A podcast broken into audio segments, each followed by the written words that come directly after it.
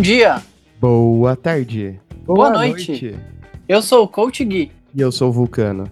Como sabemos que a correria do dia a dia não permite nos atualizarmos nas atualidades como gostaríamos, nós do Boteco da Liga criamos o Resumão do Boteco. Sua dose, sei lá com qual periodicidade de notícias.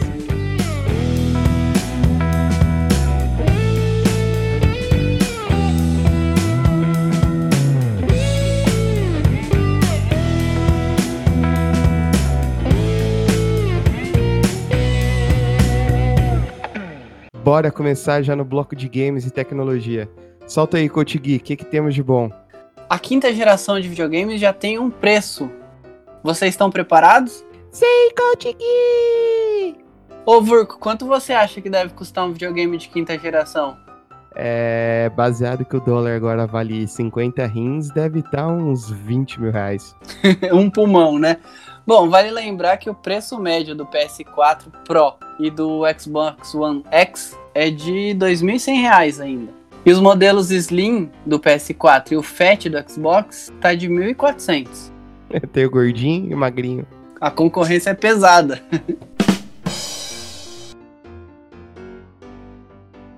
Os japas que vão lançar um videogame em forma de V costumam lançar a versão Pro depois eles vão barateando, mas ninguém sabe nada do, do Vzão que vai sair, né? Já amadas por todos nós, só que não a Microsoft, hoje tem três modelos de console. E eles devem lançar no fim desse ano, se o coronavírus não matar todos os chineses até lá, duas versões. Seria basicamente o fodão e o baratinho. O baratinho já tem inclusive um nome, Lockheed. Bem, semana passada, um site que eu não sei falar o nome, disse que recebeu informações sigilosas sobre custos e já movimentou o mercado. A publicação diz que os valores são bem diferentes dos previstos, que seria algo entre 600 dólares, 2.700 reais, sem contar os impostos, né, que vai triplicar o valor provavelmente, e o mais caro de 800 dólares. Muda alguma coisa entre as versões ou não?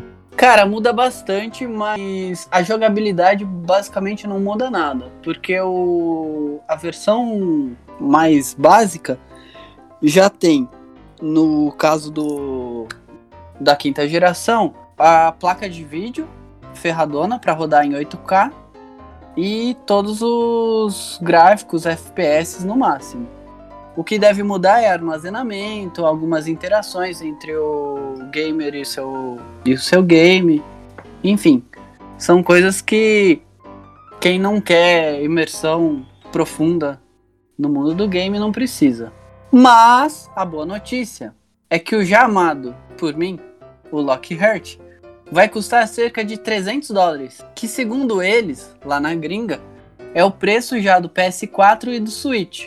Top, Coach Gui. Agora pro bloco de saúde. Tá certo isso aqui mesmo? Não, não.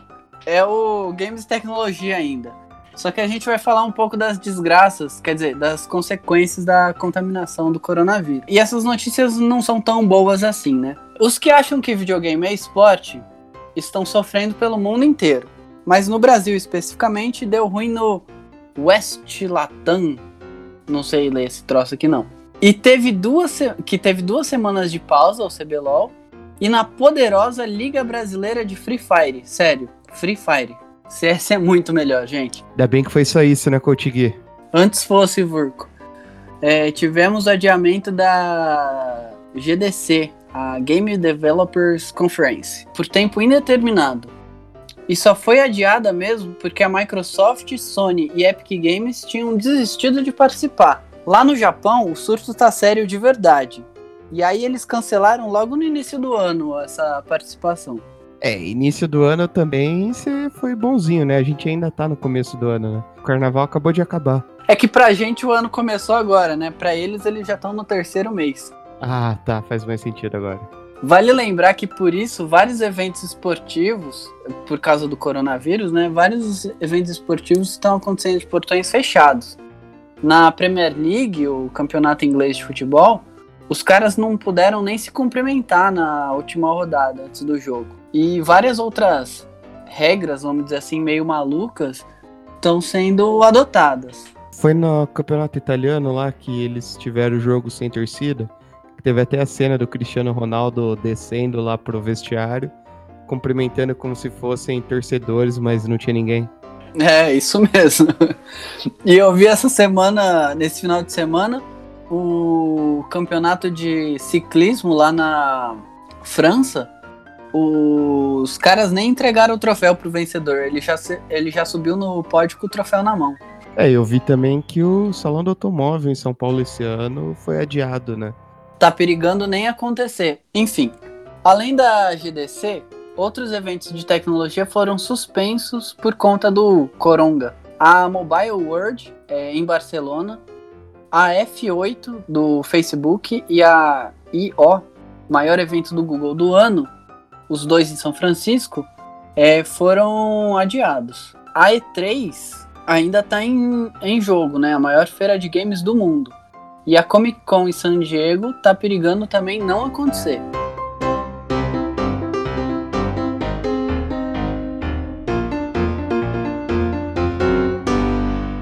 Falando em Comic Con, Vulcano, o que saiu de novidade nos cinemas? Bora lá!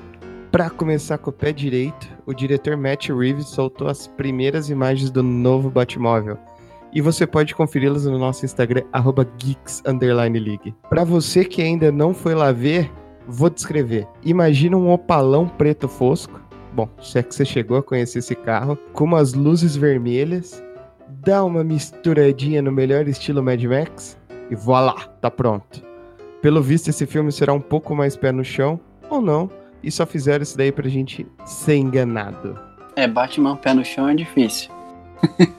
E como também, Coach Gui, nem só de DC vive o boteco, o Van Diesel soltou em uma entrevista recente, né, quando ele estava divulgando o novo filme dele, o Bloodshot, que deve estrear essa semana, né?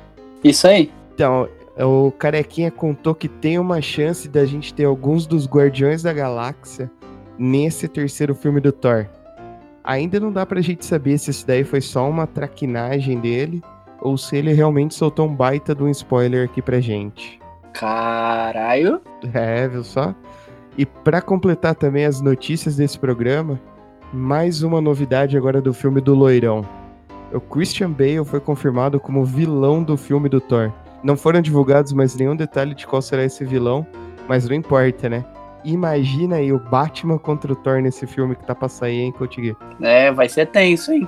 E vamos lá, Cotigui. Fala aí para os sobreviventes que chegaram até aqui, aonde que eles conseguem escutar os outros resumões. Bom, para escutar não só os resumões, como também todos os episódios que já gravamos, basta procurar no seu agregador de podcast favorito por Boteco da Liga.